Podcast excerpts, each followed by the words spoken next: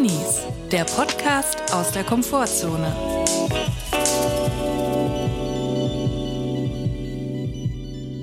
Hallo und herzlich willkommen. Das ist eine neue Folge Drinnies. Es ist Drinni-Dienstag und ich möchte sagen, grüezi miteinander. Wir hoffen, es geht euch gut und wenn nicht, ist auch okay. Heutsame.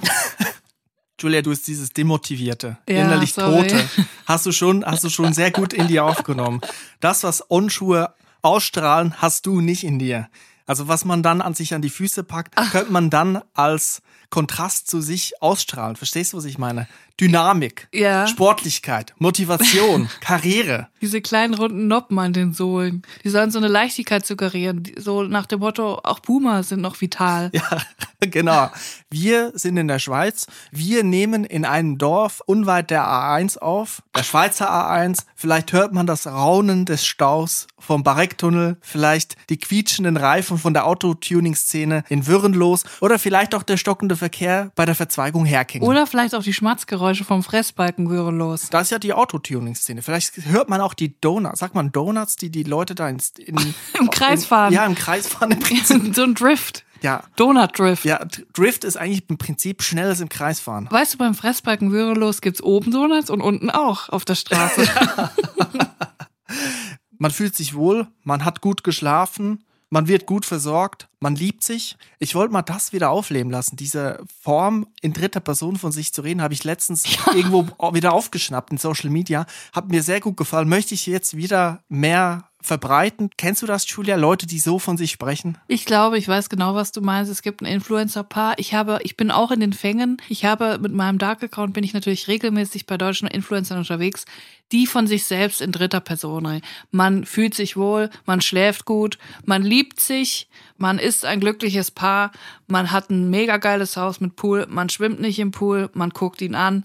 Das ist ein geiles Wording und ich würde dich bitten, dass wir das auch mehr übernehmen. Jetzt hast du wieder einen Seitenhieb rausgehauen, damit, da möchte ich dich, man gratuliert dir, man gratuliert dir, aber eigentlich, bedankt sich. Ich wollte nur auf diese sprachliche Wendung aufmerksam machen. Ich möchte gar nicht auf das Privatleben eingehen. Man freut sich über diese sprachliche Wendung. Man sitzt hier am Podcast-Mikrofon, man unterhält sich, man freut sich, hier zu sein. Man nimmt eine neue Folge auf, man ist glückselig, man ist in der Schweiz. Ja, man spaziert durch die Schweiz, man fühlt sich gestresst, man geht durch Zürich, man denkt, was ist das alles? Du hast gesagt, wir haben alle eine elektrische Pfeffermühle. Ich, Man sagt, Julia, vielleicht stimmt's gar nicht. Man denkt drüber nach und kommt zu Schluss, Julia hat doch recht. Was super anstrengend, so zu sprechen. Das lassen wir lieber wieder. Ja, das lassen wir. Das hat Nervpotenzial. Ja.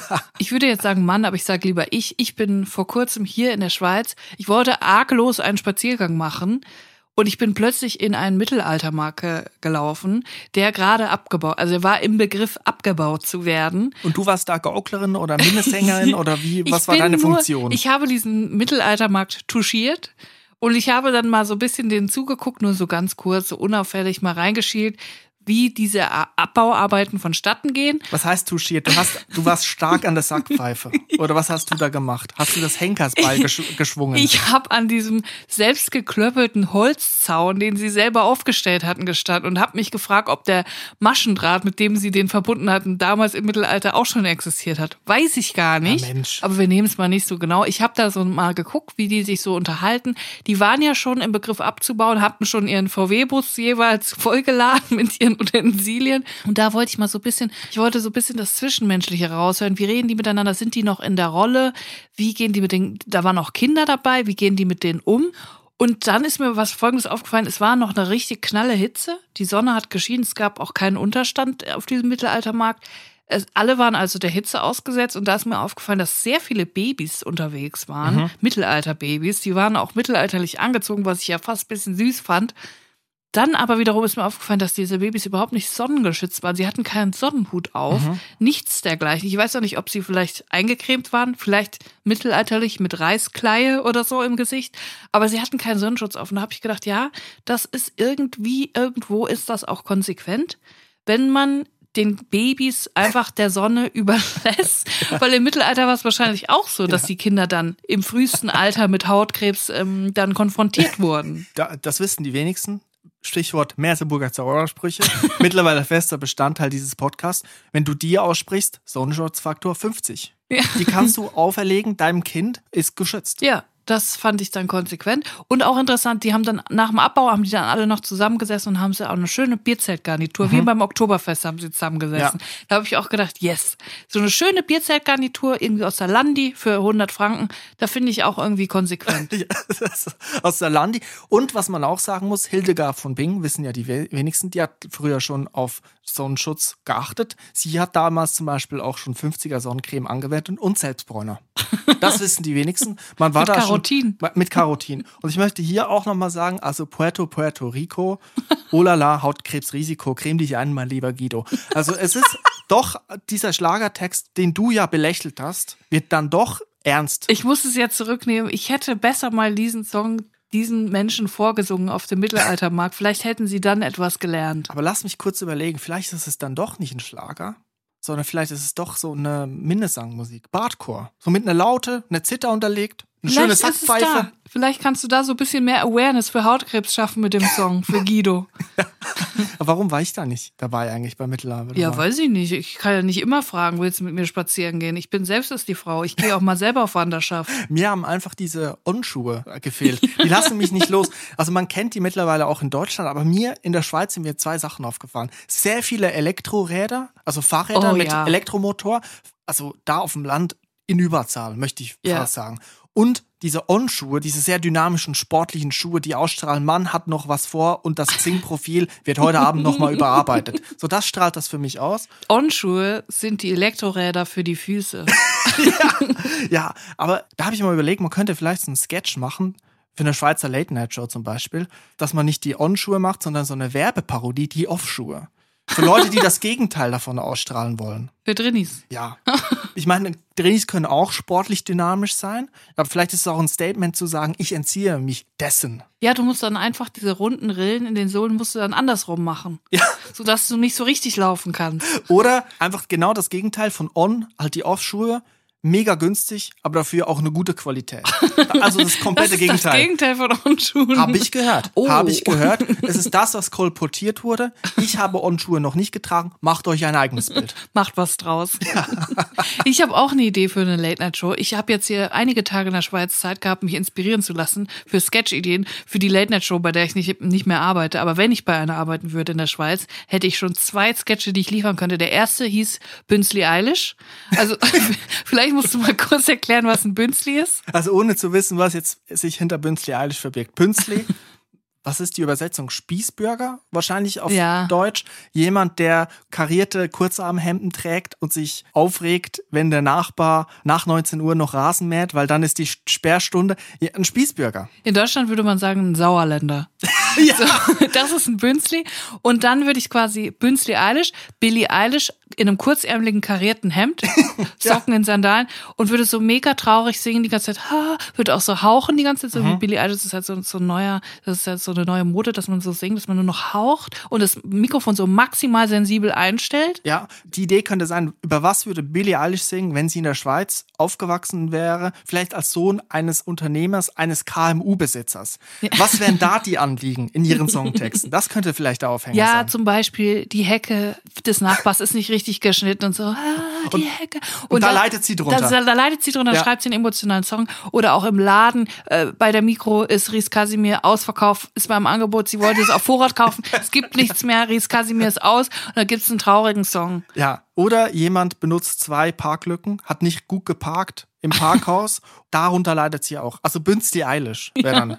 Bünzli Eilish. Und der zweite Sketch wäre die komplette, also ich sehe das hier extrem, dass alle Leute ein E-Bike fahren, auch Kinder. Also es hat sich wirklich komplett integriert hier. Alle Leute können sich ein E-Bike leisten. Das ist mega krass in Deutschland. Das ist noch wirklich in der Unterzahl. Und dann ist mir eingefallen, die Schweiz ist ja so fortschrittlich, weil natürlich auch Geld vorhanden ist, den Fortschritt zu gehen. Und deswegen könnte sie die komplette Schweizer Armee auf Elektroautos umstellen und dann E-Panzer anbieten.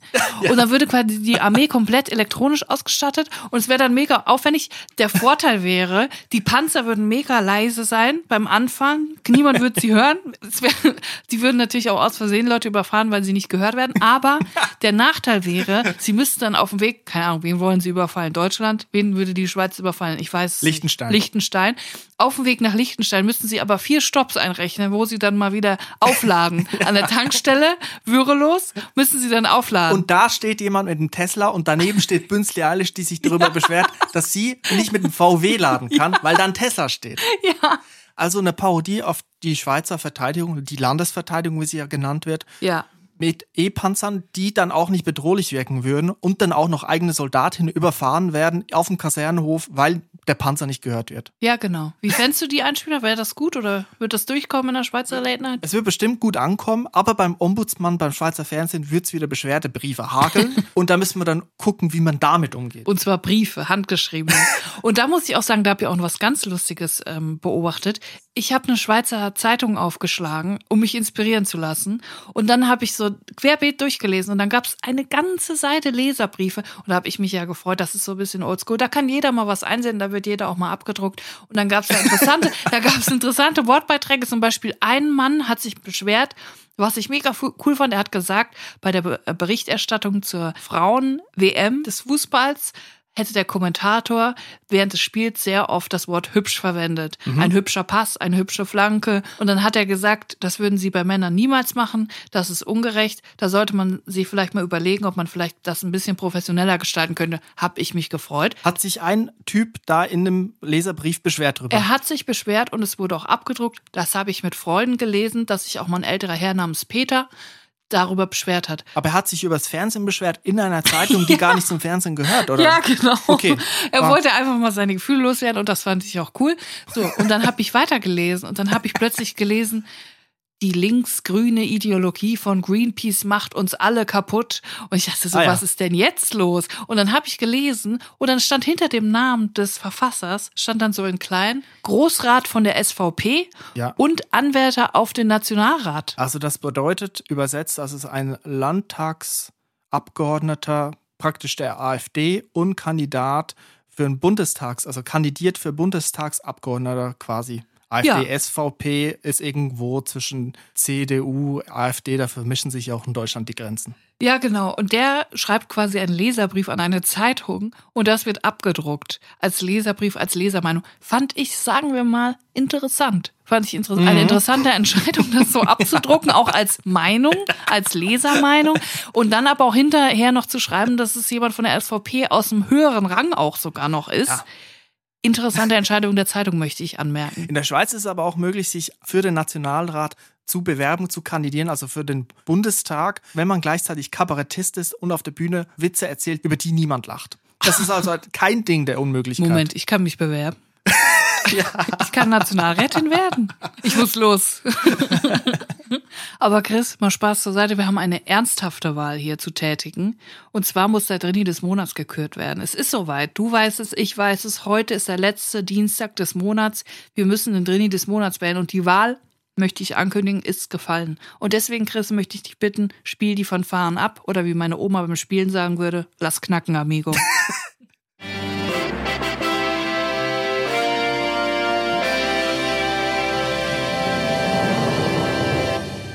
Drini des Monats. Juli 2023 ist eine Person, von der ich keinen Namen habe, aber bei der ich aus der E-Mail-Adresse rauslese, dass sie Lele vielleicht heißt.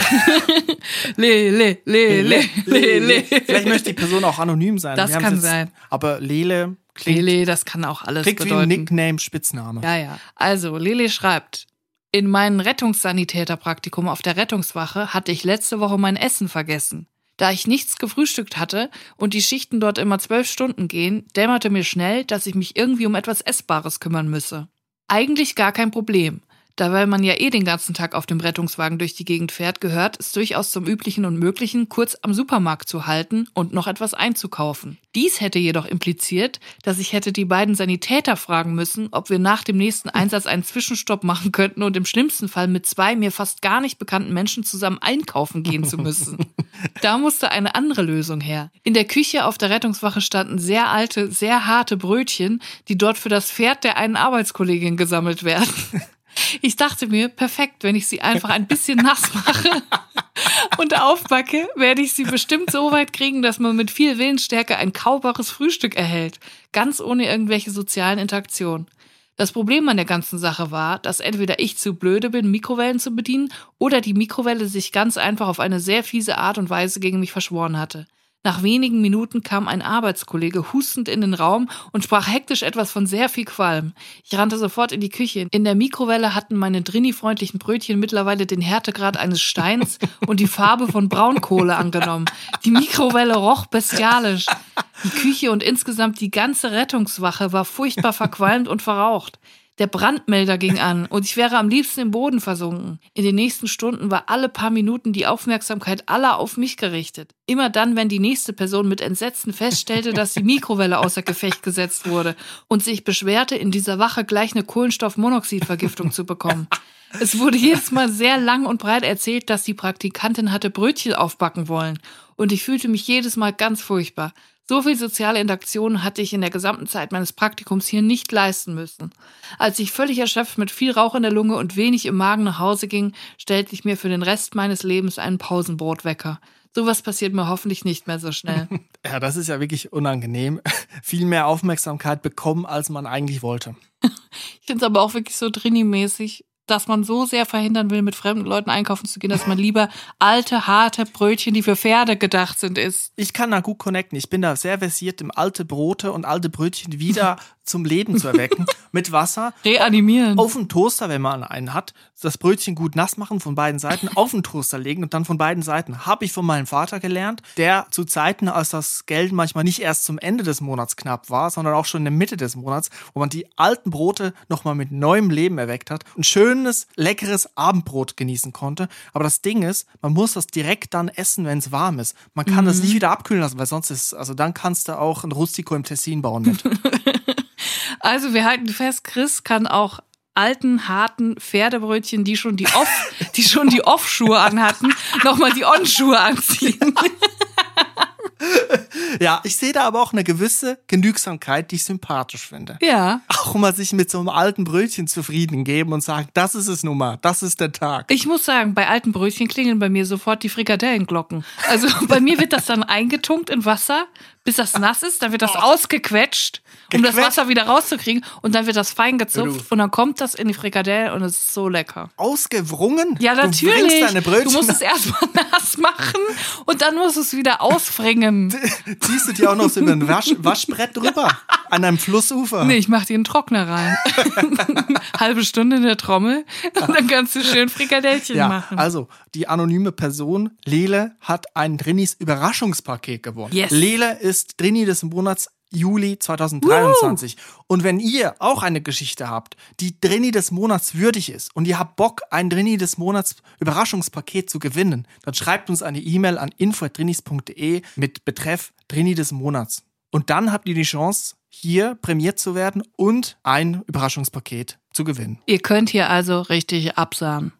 Aber das ist ja schon eine halbe Service-Tick jetzt gewesen. Ein Haushaltstipp, Brötchen wieder zum Leben erwecken, neue Sohle aufzuziehen, die On-Sohle aufzuziehen, die Off-Sohle abzustreifen. Und ich denke, wenn wir schon mal in der Schweiz sind, können wir auch kurz eine Service-Theke machen, weil ich möchte ein TV-Format würdigen. Ja, gerne. Das ist so ein bisschen, im Subtext war das immer dabei in der Service-Theke, aber ich muss es einmal aussprechen. Let's go.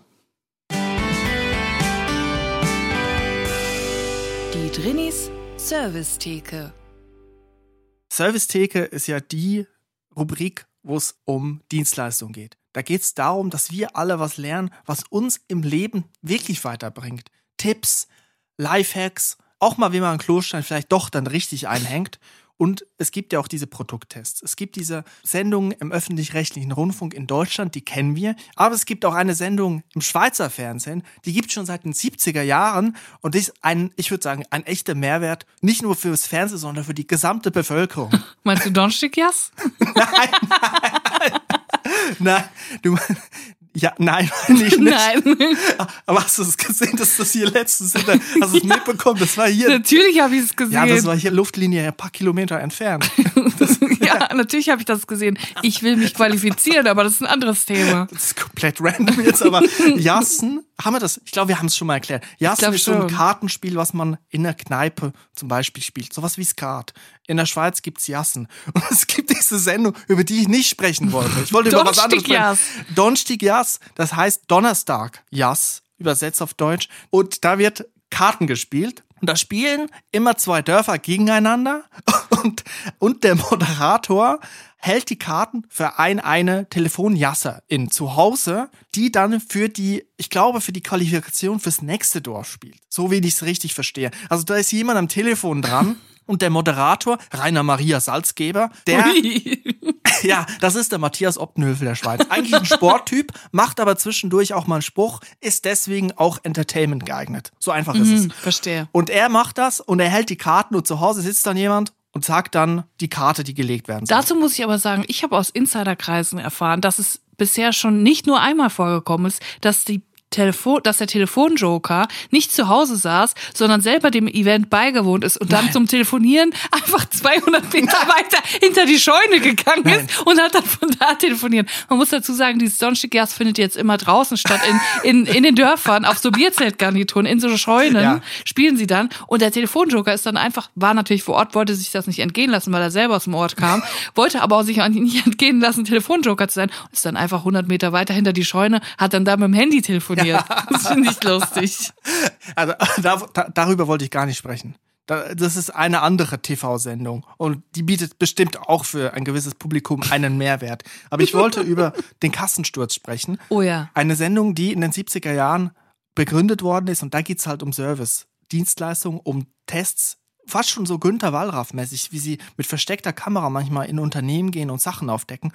Und da gibt's zum Beispiel den großen Ravioli-Skandal in den 70er Jahren.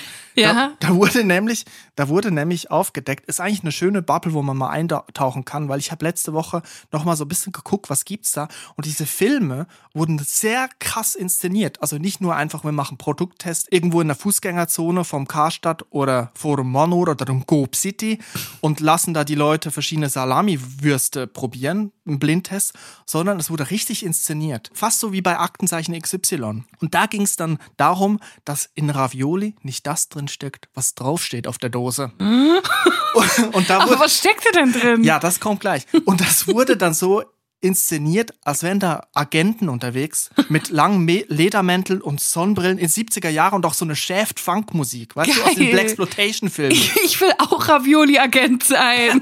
Und die mussten sich dann mühevoll durch Dosen, Berge von Ravioli. Oh, die kosten. Arm. So, Die Arm. so, so wurde das gezeigt und am Ende ist rausgekommen, ich zitiere immer, untersucht worden waren unter anderem die Fleischfüllung und elf Ravioli-Sorten. Qualitativ gab es große Unterschiede. Eine Herstellerin kam besonders schlecht weg. In den Sarganza Ravioli fanden die Tester gar Magen, Herz, Nieren, Bauchspeicheldrüsen, Lungen und Schweineköpfe. Hieß es im Kassenschlussbeitrag. Aber Moment mal, jetzt möchte ich mal kurz, möchte ich kurz eine Sache sagen. In Ravioli, das Zeug, das ist ja eine Masse. Ja. Wie haben die, die Ravioli-Agenten denn rausgefunden, dass seziert, was davon was ist? Weil die das in Labor geschickt haben und da hat man herausgefunden, was das drin ist. Das konnte man unter mikroskopischen Bedingungen erkennen. Ah, verstehe. So ist das wohl passiert. Und du kannst natürlich schon Schweinsköpfe da reinmachen, aber du musst es dann schon doch draufschreiben. Also, Schweinskopf-Ravioli. und dann haben ganz viele Leute das nicht mehr gekauft, weil sie sich geekelt haben, wie vor ein paar Jahren in Deutschland mit der Pferdelasagne Ja. vielleicht. Und dann ist aber die Konservenlobby ist steil gegangen, wie man sagt, und hat dann die Sendung verklagt auf Millionenhöhe, weil die gesagt haben, das ist falsche Behauptung und so. Interessanter Und wie ist es Beitrag. ausgegangen? Ich glaube, das wurde, das wurde dann fallen gelassen. Also das ist ja belegt wissenschaftlich, was, dass da Dinge drin sind, die da nicht Ja, reingehören. verstehe. Und äh, ja, Da ja, ziehe ich meinen Hut, Leute, die es so krass durchziehen. ja, die haben auch wirklich gute Rubriken, muss ich sagen. Der Kassensturz hat eine Rubrik, die heißt, darf man das? Also kommt hin und wieder in der Sendung. Also die Beschreibung ist, am Anfang der Sendung wird eine Rechtsfrage gestellt, wie zum Beispiel, darf ich den Geschirrspüler unbeaufsichtigt laufen lassen? Die Zuschauer können via SMS-Voting abstimmen. Im Verlauf der Sendung wird die Frage von einer Rechtsexpertin beantwortet. Warum sollte man nicht seinen Geschirrspüler, soll man die ganze Zeit davor stehen? Julia, deswegen musst du die Sendung gucken. Aber geil finde ich, dass man noch mal drüber abstimmen kann, was man so persönlich findet. Moralisch, ethisch. Ja, und was ist ja rausgekommen? Darf man oder darf man nicht? Weiß ich nicht. Oh, scheiße, Da- Chris. Jetzt bin ich verunsichert. Das ist der Cliffhanger. Deswegen mal einschalten, Julia. Da mal einschalten, nicht nur immer jassen. Deswegen, wenn man auf Reisen geht, den Geschirrspüler mitnehmen, auf den Rücken klemmen und los geht's. Aber Chris, wenn ich Service-Theke höre, dann höre ich natürlich auch eins in meinem Kopf, und zwar Produktrückrufe. Und ich wäre ja nicht ich, wenn ich nicht zwei Produktrückrufe in der Tasche dabei hätte. Und zwar diesmal die Schweiz betreffend. Wir sind hier in der Schweiz, deswegen möchte ich natürlich auch unsere Schweizer HörerInnen ins Boot holen. Ich möchte sie warnen. Ich möchte ihnen sagen, was jetzt hier aktuell in diesem Land zurückgerufen wurde. Aber es ist nicht so, überall wo Made in Switzerland draufsteht und das Produkt mit dem Schweizer Kreuz beworben wird, dass da einfach gar nichts falsch laufen kann. Ist es nicht so? Das dachte ich auch. Und dann bin ich auf die Seite der Schweizer Produktrückrufe geraten und ich sag mal so, ich bin da ein bisschen aus der Fassung geraten. Man, man, kann ja als Offenlegung mal sagen, dass sich das privat einfach sehr interessiert. Du guckst einfach ab und zu mal die, jede Woche mal drauf und guckst mal, was es so gibt. Und dann bist du immer wieder am Kichern. Und dann frage ich, was machst du denn da? Und dann sind das Produktrückrufe. Ja, das ist so ein Special Interest von mir. Und ich habe jetzt mal zwei rausgesucht, die sagen wir mal extrem schweizerisch sind. Die Swissness hier ist kaum zu übersehen. Die erste, der erste Rückruf lautet, Einhell AG ruft die Heckenschere Acura 1855 wegen Unfallgefahr zurück. Mhm. Bei den betroffenen Heckenscheren wurde bei der Montage der Gehäuseschale des vorderen Griffes mehrere Schrauben undefiniert festgezogen. es kann vorkommen, dass das Messer läuft, obwohl nicht beide Hände die Griffe halten und die Schalter betätigen. Oh. Dies ist für Verwenderinnen und Verwender mit, der, mit einer Unfallgefahr verbunden. Da freut sich Bünzli Eilish aber nicht. Nein. Das ist ein Fall für Bünzli Eilish. Das wäre ein Song für sie wieder. Das wäre ein Song. Und der, der würde dann heißen Acura 1855. also nehmt euch in Acht, liebe Bünzlis, die ihr die Acura 1855 da zu Hause habt, ihr könnt sie umtauschen. Zweiter Produktrückruf und jetzt wird es Swiss Overload und zwar Mammut Sports Group AG ruft bestimmte Lawinenschaufel der Modelle Alligator Ride 3.0 Holds sowie Alligator Ride SE zurück. Aufgrund eines Materialfehlers kann bei einzelnen Lawinenschaufeln das Schaufelblatt nicht korrekt in den Schaft eingerastet werden. Vom Mangel betroffene Lawinenschaufeln können bei einer Lawinenrettung nicht als Rettungsgerät eingesetzt werden. Das ist ja wirklich dumm. Das also, wirklich dumm gelaufen. Das ist ärgerlich, wenn die Lawinenschaufel bei der Lawinenrettung nicht einsatzbereit ist. Mhm. Deswegen, liebe Besitzer der, Schau der Lawinenschaufel von Mammut, meldet euch bei Mammut, ihr bekommt sie zurückerstattet. Das hat auf keinen Fall damit zu tun, dass Konzerne Produkte einfach auf den Markt werfen und dann erstmal gucken, ob sie auch standhalten. Das hat sicher nichts damit zu tun. Nee, also ich glaube, bei Mammut, da simulieren sie eine komplette Lawine und werden das dann danach prüfen. Auch hier Achtung, Satire, Mammut, bitte geißelten mich nicht mit euren Seilen.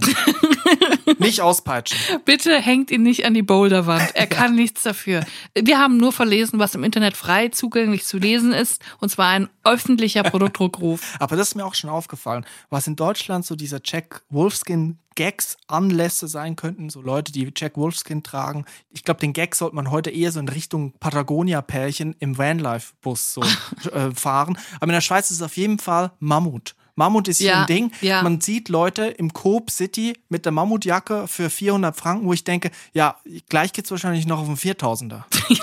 Schweiz ist auf jeden Fall, das habe ich jetzt schon bemerkt, das kann ich vielleicht hoffentlich so allgemein sagen, es ist das Land der Wandervögel.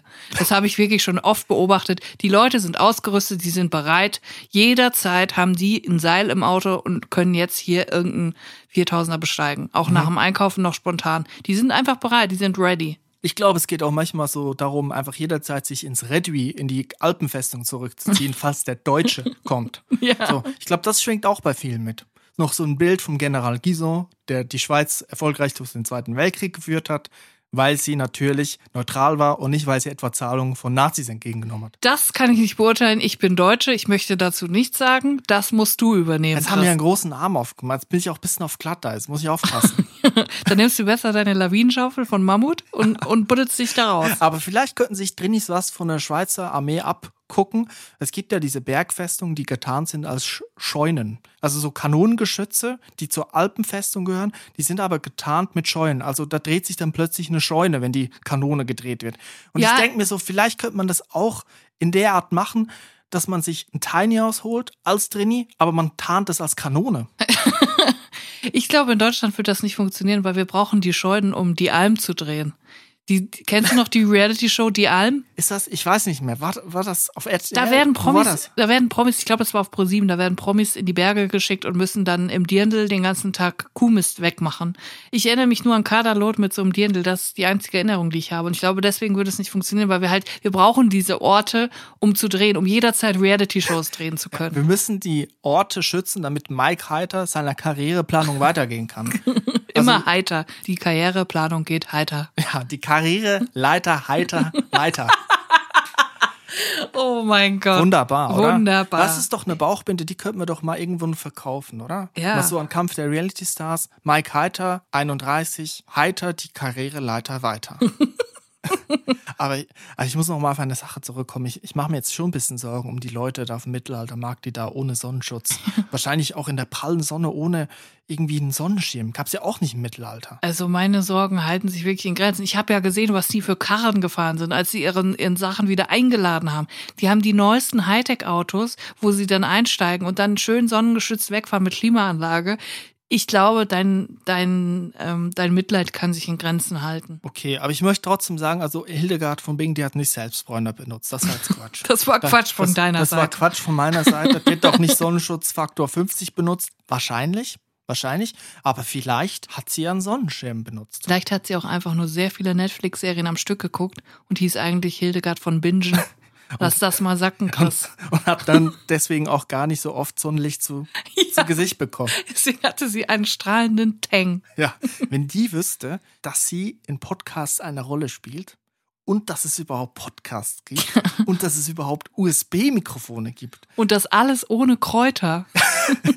Stell dir das mal vor. Das wäre doch eigentlich schön, wenn Hildegard von Bingen jetzt als Gast in unserem Podcast sein könnte. Ich weiß gar nicht, ich habe mich noch nie mit Hildegard von Bingen beschäftigt. War die denn cool oder? Wahrscheinlich war die mega ätzend. Wahrscheinlich war Oder? das so eine nervige Kräuterfrau. Das fehlt ja dann in so historischen Aufzeichnungen. Dass die dann vielleicht mega nervig war. Vielleicht war sie Bünzli Eilish und hat sich dann beschwert. Hier, wenn ihr mit dem Esel, mit dem Maultier kommt, dann ist der, der Weg immer und dann gehen die da ins Gras. Hey, das ist meine Parzelle. Lass nicht mein. Thymian in Ruhe, ihr schwere Nöter, ihr Wegelagerer. Ja, deine Hühner fressen meinen Rosmarin weg. Was soll das denn? Den brauche ich meine, für meine Ofenkartoffeln.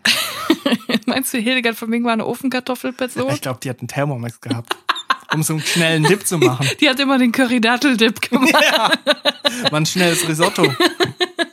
Man, man frechen Salat. Ich mag ja auch, wenn Rezepte so heißt, flinkes Risotto oder frecher Salat. Das gefällt mir, wenn denen so eine Persönlichkeit zugeschrieben wird. Dynamischer Kartoffelstampf zum Beispiel. Das, Das habe ich noch nie, das hast du doch erfunden. nein, aber flinkes Risotto gibt's und frecher, Das gibt's auf jeden Fall. frecher und frecher Sommersalat gibt's auch. Bei uns damals im Sauerland im Panoramapark gab's den flinken Fridolin. Das war, das war eine Achterbahn. Und meine Großeltern haben sich mal dazu überreden lassen, von uns als Kindern mit uns da reinzusetzen. Und die haben es mega unterschätzt und die waren schon über 70 und die waren danach völlig am Ende. Mein Opa hat die ganze Zeit gekotzt. So, so aber drauf. Ich denke eher, einen flinken Fridolin bekommst du, wenn du zu oft mit dieser Achterbahn fährst, oder? Der hat auf jeden Fall einen flinken Fridolin danach. Naja, also für diese Woche machen wir hier doch mal Schluss, oder? Auf jeden Fall. Dann wünsche ich dir natürlich eine gute Woche, aber auch unseren HörerInnen. Herzlichen Dank. Vielen Dank fürs Zuhören. Am nächsten Dienstag gibt's wieder eine Folge. Am Trini-Dienstag nochmal aus der Schweiz. Schaltet ein. Es freut uns sehr, wenn ihr diesen Podcast abonniert, falls ihr es noch nicht getan habt. Oder eine Bewertung hinterlässt. Oder beides. Das ist super. Dafür danken wir euch. Wir hören uns nächste Woche Dienstag. Bis dahin. Ciao, Leute. Tschüss.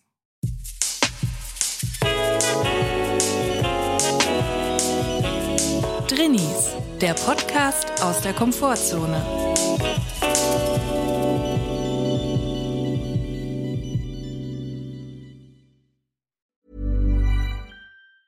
Planning for your next trip?